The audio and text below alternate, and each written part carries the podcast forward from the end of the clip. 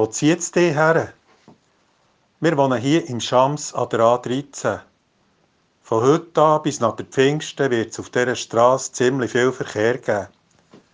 Die Leute ziehen jetzt in den Süden, für zu ein paar Tage Erholung und Entspannung zu kommen. Sie wollen raus, raus aus dem Trott von ihrem Alltag. Mir dünkt es, wir können das niemandem übel nehmen. In vielen Autos hat es heute ein Navigationsgerät. Das empfiehlt zum Beispiel bei einem Stau vor dem Isla Bella Tunnel, den Weg über die Kantonstrasse zu nehmen. Und so kommt es in Orten wie Bonaduz und Rezüns regelmässig über die Ostern und über die Auffahrt und Pfingsten zu einem Verkehrschaos. Es gibt ja auch kein Durchkommen mehr, auch nicht für die Ambulanz, die Ambulanz oder die Feuerwehr. Es gibt also so etwas wie einen jährlichen Trott über vier im Frühling und Vorsommer. Und das Ausbrechen aus dem Trott scheint fast unmöglich. In diesem Jahr will man jetzt Kantonstrasse über Rezüns und Bonaduz für den Durchgangsverkehr sperren. Die Leute sollen auf der Autobahn bleiben. An Ostern hat man gute Erfahrungen gemacht mit dieser Massnahme. Es zieht uns Menschen also Richtung Süden. Es zieht uns in die Richtung vom Spass an, vom Wohlstand, von Wellness und Entspannung. Und manchmal dünkt es einem, gerade wegen unserer Liebe zu einem äußerst energieintensiven Lebensstil, tue es uns in der Summe in die Richtung von Abgründen ziehen.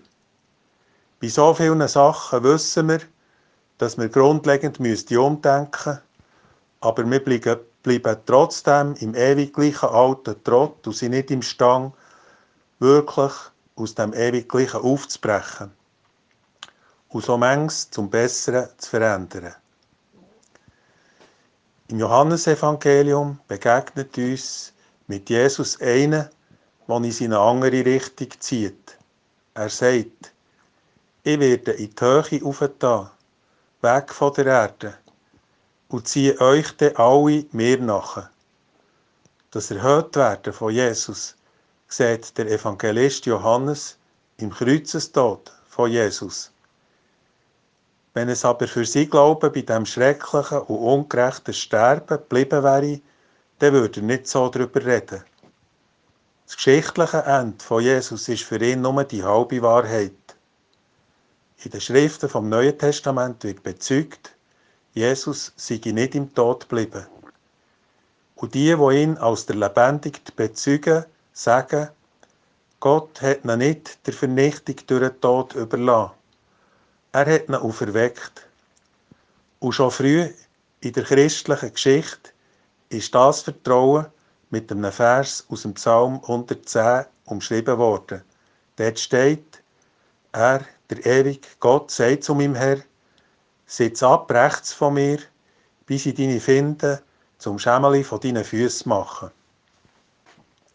Ihr wisst ja, es gibt auf dieser Welt solche, die als Herrscher und Potentaten mit Gewalt schalten und walten, wie wenn sie niemandem Rechenschaft schuldig wären.